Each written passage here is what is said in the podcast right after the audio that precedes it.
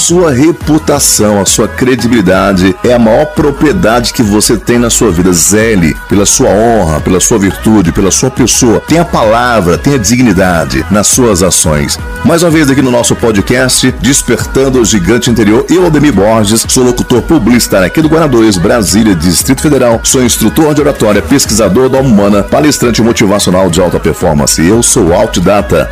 Capítulo 5 Ofertando e se comprometendo. Você é a sua palavra.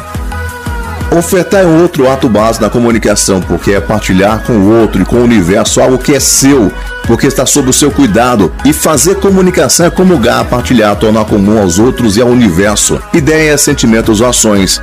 Comunicar é gerar ação em comum. Uma oferta, uma vez aceita por outra pessoa, passa a ser uma promessa. Portanto, ofertar significa que você está disposto a se comprometer e fazer algo por alguém. A lenda do xadrez. Conta a lenda do xadrez que o inventor do jogo fez para curar o rei de uma depressão pela morte do filho no campo de batalha, defendendo o reinado contra os bárbaros. Graças ao que aconteceu durante a partida, o rei conseguiu entender o valor do sacrifício da vida de seu filho. Agradecido, quis presentear o inventor do jogo, que se recusou a aceitar qualquer recompensa. O rei continuou insistindo até que o jovem resolveu aceitar, dizendo: Já que o senhor insiste, dê-me o grão de trigo pelo primeiro quadrado do tabuleiro, dois pelo segundo, quatro pelo terceiro, etc. Só isso? perguntou o rei. Só isso, respondeu o jovem. Depois de algumas horas de cálculo, o matemático da corte veio com o resultado. Se plantasse Europa, Ásia, América por 100 anos, não obteria o número de grãos necessário. Cuidado com aquilo que promete, talvez você não consiga cumprir. No capítulo anterior, falamos sobre oferta como parte de uma solicitação. É o caso da lei da reciprocidade, em que a oferta vê antes a pessoa inteligente dar primeiro e depois recebe em dobro ou muito mais. Quando a oferta é combinada juntamente com a solicitação, mas é concretizada depois, trata-se da promessa. Promessa constitui o outro ato básico da linguagem, advém do fato de uma oferta sua ser aceita por outrem. As promessas são corriqueiras no mundo físico. Uma compra a prazo é uma promessa. No plano pessoal, eu prometo a mim mesmo que nunca mais agirei assim. No plano amoroso, eu prometo que caso com você. E no plano religioso, faz a promessa ao universo, eficaz na medida em que a pessoa se empenha ativamente com toda a sua força interior para a solução de um determinado problema. Quando você promete, sua palavra está em jogo. Desde que sua essência é manifestada linguisticamente nesse universo, sua palavra é você. Se você faz promessa e não cumpre, não só os outros se decepcionam com você, mas você se decepciona consigo mesmo. Sua reputação é sua mais valiosa propriedade. A oferta, no entanto, muitas vezes vinculada de qualquer solicitação e, nesse caso, tem mais poder ainda. O universo retribui com generosidade as ofertas incondicionais e desinteressadas, porque nelas se reproduz mais intensamente a energia que está na base de tudo, o amor. Você não pode ofertar aquilo que não tem. Mas lembre-se de que você não pode ofertar algo que não possui. Dar mais do que se pode dar não é ser generoso, é ser inconsequente. Inconsequência pode gerar um desequilíbrio, um desperdício de energia. Zelar pelo que possui é um dever que você tem nesta vida. E gostar de si mesmo é primordial para exercer o amor pelo mundo que o cerca. Como dissemos antes, a linguagem não é usada para descrever a realidade. Linguagem cria a realidade.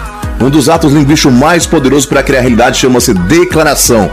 Ação de declarar. Uma declaração, quando pronunciada por alguém que tem autoridade para fazê-la, cria nova realidade no momento em que é verbalizada. Por exemplo, se você for com o seu noivo ou noivo, a presença de um juiz e eu declarar marido e mulher mesmo, se 30 segundos após você se arrepender, você estará casado ou casada. A declaração do juiz criou uma nova realidade no universo. O seu casamento com a sua noiva ou noivo. Agora imagine que o seu vizinho, não sendo juiz, tivesse feito a declaração. Você teria se casado perante as leis do Brasil? Claro que não. Seu vizinho teria autoridade reconhecida pela sociedade para fazê-lo. Do mesmo modo que o juiz tem autoridade para casar ou divorciar e o presidente tem autoridade para declarar guerra, você tem autoridade sobre sua pessoa para fazer declarações que dizem respeito à sua vida, como por exemplo, eu declaro ser um bom comunicador. Eu passo a fazer que bons comunicadores fazem e passo a ter o dom da comunicação. É melhor merecer sem receber do que receber sem merecer.